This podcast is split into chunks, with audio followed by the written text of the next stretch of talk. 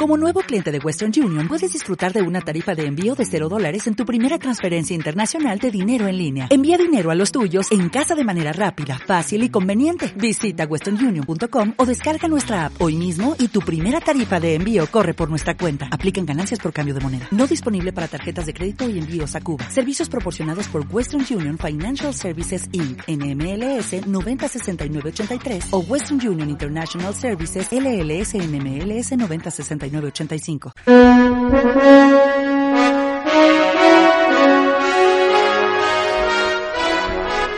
Y hoy el toque de las trompetas da la bienvenida a Xavier Ortiz Gabarain, autor de las leyendas del caldero, publicado por Celebre Ediciones. Xavier, ¿estás por ahí? Sí, aquí estoy. Hola Xavier, bienvenido a Culturalia. Ya tenía ganas de hablar contigo, teníamos ganas de hablar contigo después de leer ese, esa pedazo de novela que has escrito. Bueno, me alegro, me alegro de ello. ¿Te parece que, Teresa te salude y lea la reseña que ha hecho alrededor de, de las leyendas del caldero y pasamos a entrevistarte? ¿Te parece? Vale, correcto. Hola, Xavi. Muy buenas, Teresa.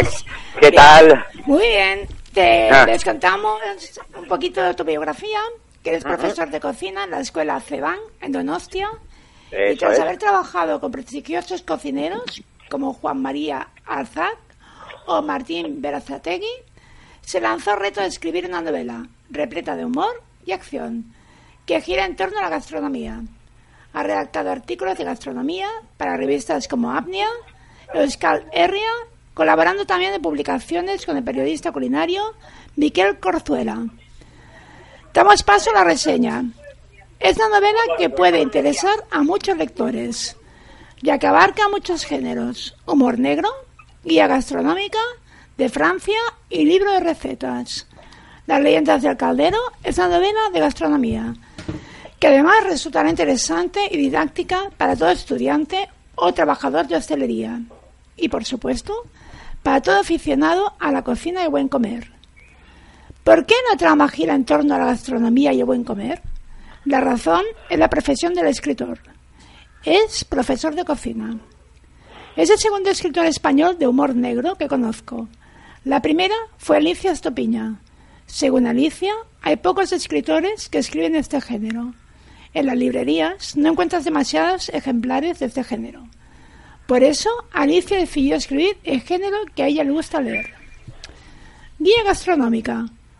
Compraremos un buen vino en Burdeos, jamón en Bayona, degustar unas sabrosas ostras en Arcachón y, por último, unas aromáticas trufas de Perigord. Recetas de cocina. En ella encontraremos las recetas de duelos y quebrantos, cocina manchega, el farinoto, las migas del pastor, patatas revolconas o el morteruelo, soldaditos de pavia, receta madrileña, pisto manchego, pollo en pepitonia, codornices en escabeche, olla podrida, chipirones en salsa negra, vascongadas, cocochas con pilpil, bichisuas, atascaburras, pipirrana, zarangollo, cocido.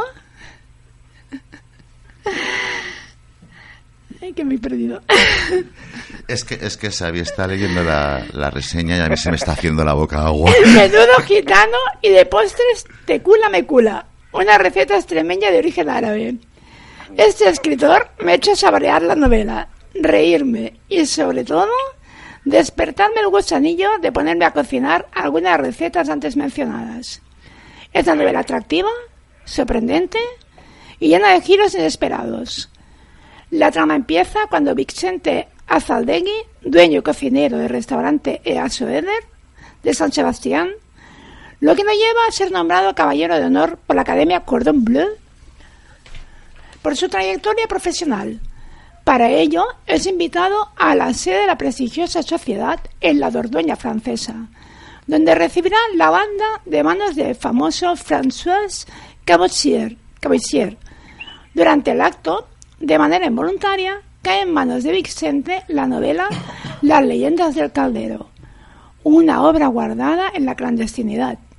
A partir de ese instante, con el objetivo de publicar la novela, Arranca en la cómica Odisea, donde el cocinero siempre tiene la habilidad de caer en el ojo del huracán, viéndose envuelto en situaciones rocambolescas en las que se cruza con personajes graciosísimos. Esta estrambótica aventura se resuelve de una manera sorprendente, enlazando con maestría la historia del libro, las leyendas de Caldero y las propias peripecias de Vicente. Pues después de esta reseña de, Teresa, pasamos ya a la, a la entrevista propiamente dicha. Eh, eh, primero de todo, felicitarte por, por esta novela súper divertida, mm, alucinante, bueno, es fresca. Eh, cualquier mm, cosa que pueda decir de ella me va a resultar poco porque es que es una novela que la coges y no la sueltas, te, mueres de la risa leyéndola. Eh, ¿Cómo maduraste la idea de, estas aventuras de, Vicente? Bien, pues eh, lo que quería eh, plasmar un poco en la novela es el buen ambiente que se, que se vive en un banquete, ¿no? Cuando estamos en torno a la mesa con familiares, amigos o en alguna celebración, eh, lo que reina es el buen humor.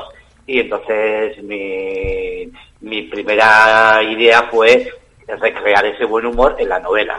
¿eh? Entonces, eh, que más que fuera una aventura cómica, graciosa y en la que el, el humor fuera lo principal. ¿eh? Así como que, que el lector estuviera emborrachado, por decir de una manera. ¿eh? y le diera las ganas de, reír y carcajear en todo momento. No, la verdad es que sí, ¿eh? porque yo el, trozo que, grabé para hacer la promoción del libro, el famoso trozo en el que Vicente va con su mujer a, Francia y se para a comprar y, la mujer está atacada de los nervios y es súper divertidísimo. El personaje de la mujer es un personaje que a mí me tiene enamorado. Sí, sí, mira, pues eh, es un personaje que aparece y desaparece y, y, al final aparece de nuevo y, da mucho juego a la, en la lectura porque los lectores lo buscan continuamente a ver dónde aparece de nuevo y, sí que mm, es un personaje eh, al final que, que causa intriga, que causa eh, entrañeza, ¿eh? y, todo el mundo me decía, pero ¿cuándo va a volver a aparecer Marisa? Y Marisa, y Marisa, y Marisa, y sí, sí, sí que ha sido un personaje que ha gustado mucho. ¿Por qué el género de humor negro? Eh, bueno, eh, va propio a mi carácter. yo tengo ese tipo de, humor y, bueno, pues a la hora de, escribir se refleja ese, el humor que, yo manejo en mi, en mi vida cotidiana. ¿eh? Eh, además, creo que es el más propicio para provocar carcajadas. Eh, y, es lo que, lo que buscaba, es que todo lector se, se, riera en todo momento, en cada, en cada capítulo hubiera escenas cómicas, situaciones rocambolescas, etcétera. ¿Fue muy complicado aunar gastronomía, humor e historia gastronómica en las leyendas del caldero? Porque vamos, si yo tengo que escribir todo lo que tú has escrito y en, y este orden tan perfecto en el que lo has hecho, yo me volvería mm, chalao, ya acabaría va perdido. ¿Cómo, ¿Cómo fue la experiencia? Sí, mira, eh, sí que es cierto, ¿eh? o sea, es, eh, es una novela difícil de escribir, pero fácil de leer. ¿eh? Eh, entonces, eh, mucho, mucho pensar, mucho trabajar, mucho documentarse, llevar todo a una situación rayana a, lo absurdo, buscar en todo momento que el lector tenga contacto con la gastronomía. sí, al final es un equilibrio que que he buscado y por lo que me dicen los lectores que lo he encontrado muy bien. ¿eh? Eh, pues, inspiración, eh, trabajo y, también conocimiento, porque cuando ya conoces un oficio, pues al final sabes jugar con él. yo llevo ya la cocina 27 años y, y bueno, pues al final sabes cómo calcular un poco y no eh, agotar al lector con tanta cocina o, con otros aspectos de la, de la novela, ¿no? Porque se tocan muchos aspectos. ¿eh? ¿Por qué menciona la cocina tradicional y no la de diseño? Eh, bien, porque la de diseño hoy en día eh, cada cocinero de autor eh, marca su camino. Entonces sería como un poquito no abarcaría toda toda lo, la actualidad. O sea, cada uno tiende a realizar su, su camino. Y eso por un lado. Y luego lo segundo, yo creo que está siendo olvidada la cocina tradicional, ¿eh? pues pos de lo de diseño, y quería realizar eh, pues una manifestación de de, apoyo o de recordatorio. para que no se pierda. Eso, es a la cocina tradicional, que tantas alegrías y, tantos buenos bocados nos ha dado. Pues sí. Eh, hoy en día está quedando como un poquito olvidada. Sí, creo que, es la base de toda la gastronomía, incluso la de diseño, la de autor, eh, eh, la, la que podría ser también las esferas, la que se llama también eh, macrobiótica, o sea, todas en general. todas evolucionan a partir de la, de la cocina tradicional. ¿eh? Y hablando de cocina, una pregunta que yo desde que estoy leyendo, desde que leí el libro, no, no paro de hacerme. Eh, Xavier Ortiz Cabarain, ¿sin qué plato no podría vivir? ¿Cómo, cómo? ¿Sin qué plato no podrías pasar, no podrías vivir? Es una pregunta interesante para un cocinero, además, ¿eh? Sí, sí, mi plato favorito es son las tocochas al pilpil. Eh, son, eh, son las que más me gusta preparar y comer. Primero porque por prepararlas las como y segundo porque tienen una delicadeza y un cariño que transmitir al guiso de las cocochas para que salgan perfectas que, que a mí me encanta. O sea, yo tengo mucha paciencia y, me gusta tomarme esa paciencia para desarrollar un buen pilpil, una buena salsa emulsionada. Pues ahí tendremos que hacerte un encargo, porque me ha dicho un pajarito que el 23 de abril, día de San Jordi, vienes a firmar libros a Barcelona. Entonces, eh, no sé yo, mm, tú nos preparas unas cocochas al pilpil, nosotros traemos el libro para que nos lo firmes, ya tú sabes, ¿no? Sí, sí, podríamos llegar a un acuerdo, ¿no? Yo llevo el delantal y vosotros ponéis las herramientas y el local.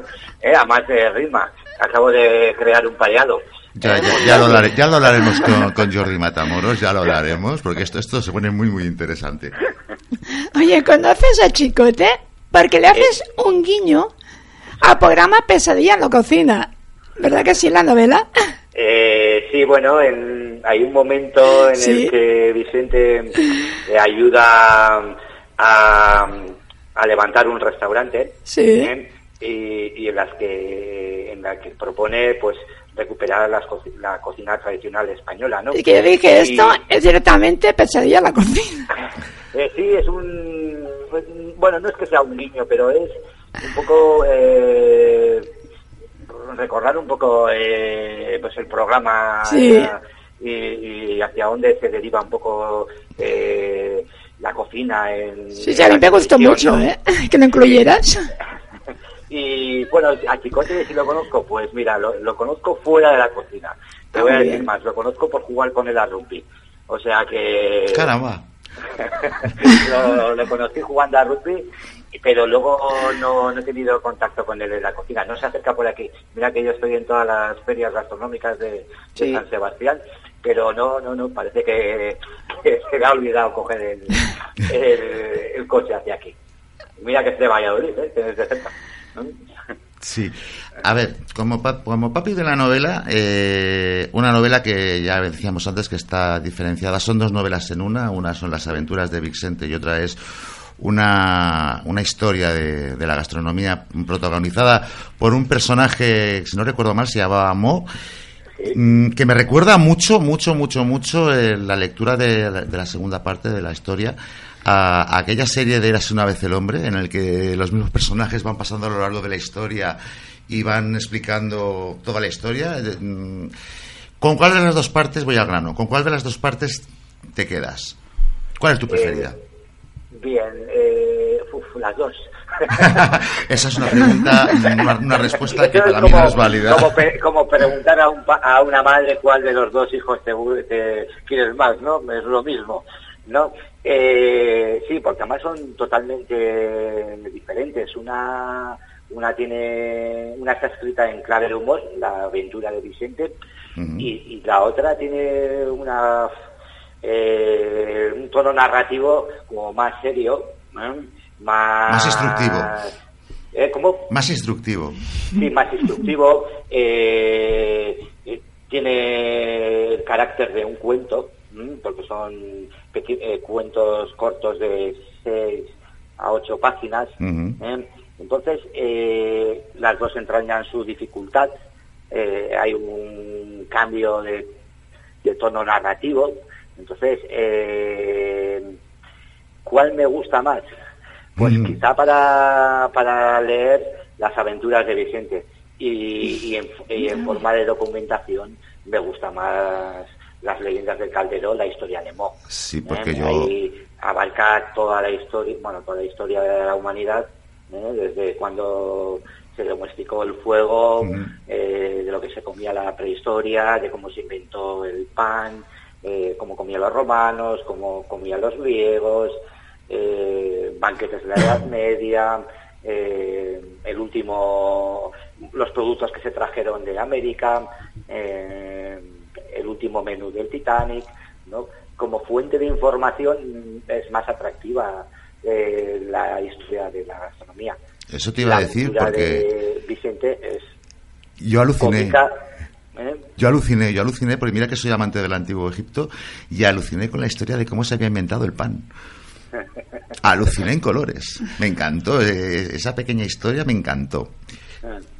Sí, eh, muchos de los las elaboraciones que hoy conocemos son fruto de la casualidad. Eh, incluso la agricultura. o sea, nadie se, se, le ocurrió voy a plantar aquí unas semillas, ¿no?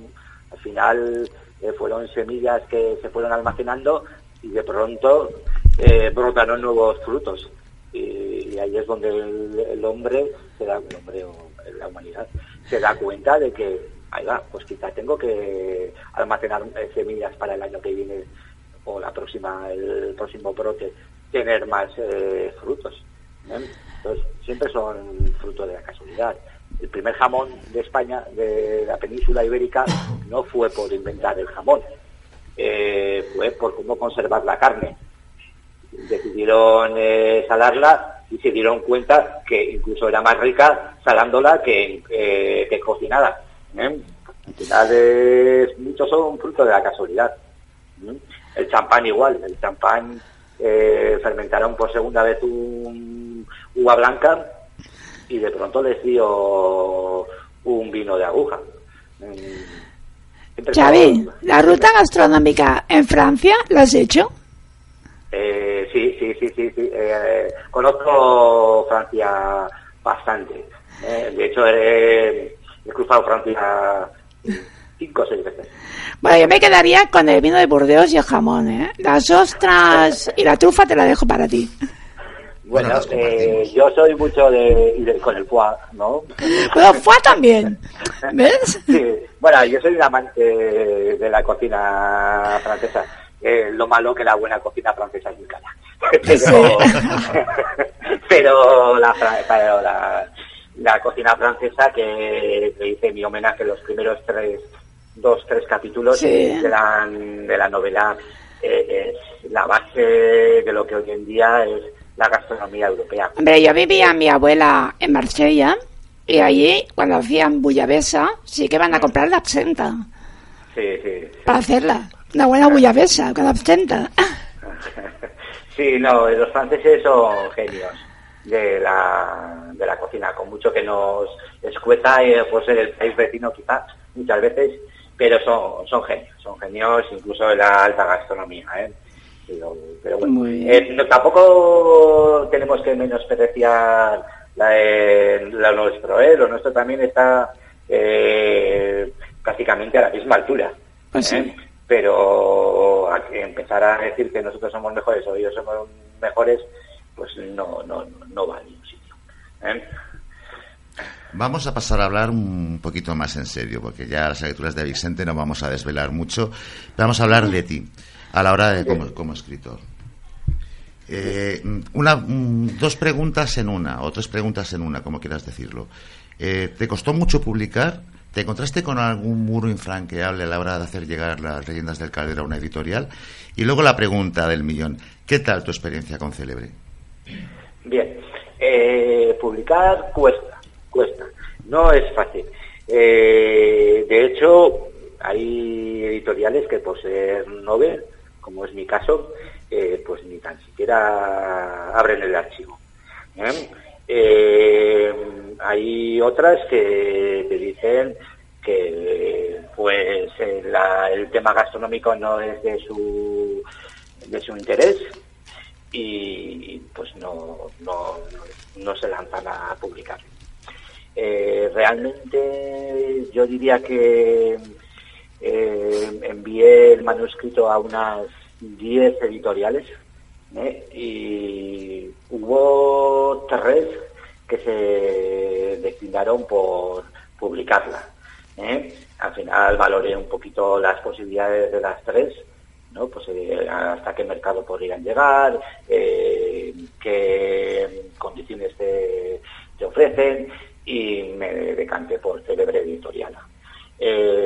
¿Por qué me decanté por Célebre Editorial? Pues porque me parecieron dos personas, Jordi, bueno, dos, tres, porque realmente al principio fueron dos, ¿no? Porque hasta Manuel no lo conoces hasta, hasta que te mandas para la corrección. Pero Jordi y Ricardo me parecieron unas personas muy, muy cercanas, eh, que cualquier duda te la aclaran, eh, dispuestas a, a escucharte o a que les llames en cualquier momento y, esa familiaridad me, inclinó a, apostar por célebre editorial. ¿eh? Aquí hay, yo tenía una, dos, otras dos ofertas de editoriales vascas y, mira, pues por la cercanía, pues lo, más lógico hubiera sido apostar por ellas. Pero el buen feeling que me causaron eh, los dos eh, me, al final me decanto por ellos. Y, creo que Celebre Editorial, eh, por cómo trabaja, por cómo se entregan los tres para cualquier novel, es una, una bicoca. Yo creo que si algún día alguno cambia de editorial se va a dar cuenta realmente de lo que tenía con Celebre Editorial. O sea, eh, porque son las otras editoriales, por lo que yo he podido saber, son mucho más frías. Pero muchísimo más. manuscrito eh, y al año ya te digan los resultados, mientras apenas, pues si llamas igual te cogen, a veces te cogen. Mm, bueno, debe ser bastante, bastante más frío, solo resultados y esto es lo que has vendido y esto es lo que tienes. Sin embargo, con Cerebro Editorial cualquier idea que se te ocurra de cómo movilizar la novela, cómo eh, eh publicitarla, están ellos siempre eh, dándote ideas, apoyándote, etcétera, etcétera. O sea, es una, es una familia. No, no, sí, desde luego. Además hay un, un equipo detrás increíble. Especialmente hay una como una ratita de biblioteca que se dedica a hacer reseñas y un tío que dicen que no tiene mala voz, que se dedica a hacer los audios, que, que dicen que son buenísimos, especialmente en Célebre. Pero bueno, eso es otra historia. Oye, Xavi, ¿eres motero? Porque trasladas a Vicente a la ruta 66. Eh, no, no, no, no, no, no, no soy motero. Ni, de hecho, eh, apenas he montado un moto. Lo que pasa que lo que sí he querido trasladar en, ese capítulo, que bien dices, en plena Ruta 66, es un poco el ambiente que se vive la Ruta 66. Sí, no, se vive muy bien en la novela, te lo juro yo. Sí, al final, eh, a ver, lo que tengo bien claro es que si Vicente se embarca en un, o cualquier protagonista, ¿eh? Eh en una en una odisea, eh, lo que hay que recrear es, em, es el ambiente. Entonces, en la Ruta 66 me empeñé mucho en, recrear lo que se vive en la Ruta 66. Y te lo juro que esas escenas son muy divertidas del libro. Sí, al final la música, eh, el cine, eh, los paisajes, los pueblos, los kilómetros, eh, ¿no? Que el lector tenga la sensación de que también se está moviendo al mismo tiempo. Eso era una de las batallas que, me, que libré yo a la hora de, escribir la novela. Y, lo mismo con Mo, cuando cada vez que se, se traslada de una época a otra, el, el tener que ambientar cada época, ¿no? Pues en Grecia eh, que el lector se sienta en Grecia, en Roma que se sienta en Roma y, etcétera, ¿no? En la Edad Media, la Edad Media etcétera, etcétera. Pues y, creo haberlo logrado. Sí, desde luego lo has logrado, lo has conseguido, lo has conseguido. Eh, Tú como escritor, ¿cómo te definirías? ¿Como caótico o ordenado? Eh, metódico, muy metódico. E incluso eh, muchas veces eh, buscando eh, la perfección. O sea, mm, me rompo la cabeza por buscar la acción en la que el lector se meta en, la escena. pongo un ejemplo. Para mí no es lo mismo Vicente vio una estrella o Vicente contempló una estrella o Vicente miró a una estrella. Mm. Eh, depende del caso, eh, elegiré un verbo u otro ¿eh? y, siempre buscando que el lector entre en la escena, no la palabra más culta, ni la más bonita, ni, ni nada. ¿no? Entonces, al final es ser escritor es una batalla, es una batalla por buscar el ritmo, una batalla por buscar las palabras perfectas, una, una batalla por eh, por ordenar la, frase o la oración para que el lector lea la novela como un tirón. ¿eh? Eh, desde luego lo que tenía bien claro es que el, lector tenía que leer la novela de un tirón y que ni un momento decaiga la, la narración. No, ahí desde luego yo tengo que felicitarte porque ya sabes que que me dedico a hacer todos los audios de, célebre y audios para aquí, para la radio. Y para mí especialmente al leer en voz alta un, libro o, el pedazo de un libro es muy importante cómo están construidas las frases y con la continuidad eh, lingüística y sonora de, ese texto. Y de verdad contigo no tuve ningún problema, salió del tirón. Sí, es, eh, a ver, yo concibo la, la literatura por párrafos, ¿no? Y en cada párrafo eh, para crear esa musicalidad eh, o el ritmo eh, lo trabajo trabajo lo que sería la, la, longitud de cada de cada frase. Entonces hasta que no encuentro la musicalidad si en una oración necesito una palabra más para que resulte más musical y más directo y más fácil de leer no paro no paro. Yo ha habido, ha habido párrafos que me he pasado un día entero eh, buscando el equilibrio ese. ¿Mm? mira, te puedes imaginar el trabajo que me ha dado la novela. pero bueno, al final he gozado, también ah. he disfrutado mucho.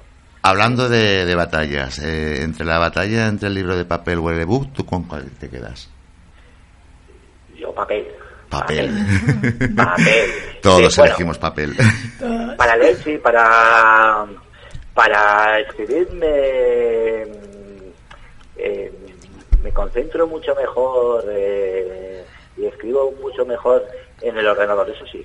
Sí. Porque ya he probado escribir en papel y, no me sale tan...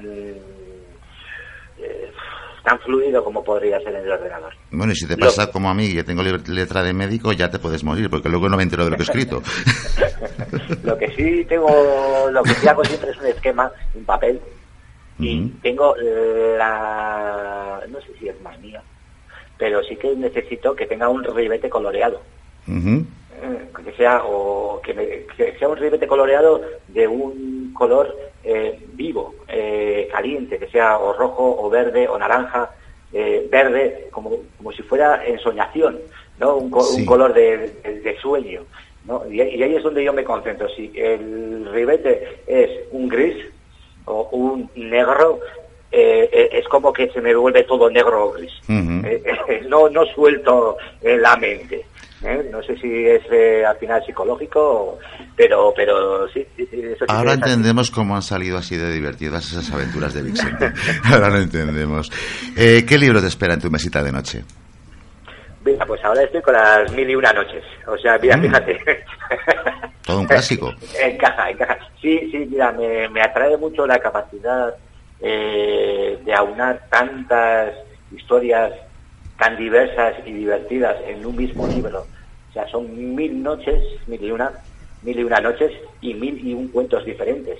Cuentos de, de, dos páginas, tres, cinco. ¿eh? eso da, da pie a que si una noche no tienes mucha, muchas fuerzas para leer, pues te lees un capitulito. Y, y con eso ya has cumplido. ¿eh? Y luego me atrae mucho el cuento. El cuento que como tiene que ser tan preciso en la narración para que guste, para que sea tan, eh, para que sea un buen cuento, que, que eh, aunar en cinco páginas un cuento es muy difícil, muy difícil. Y, a mí al final me, me suministra muchas herramientas literarias.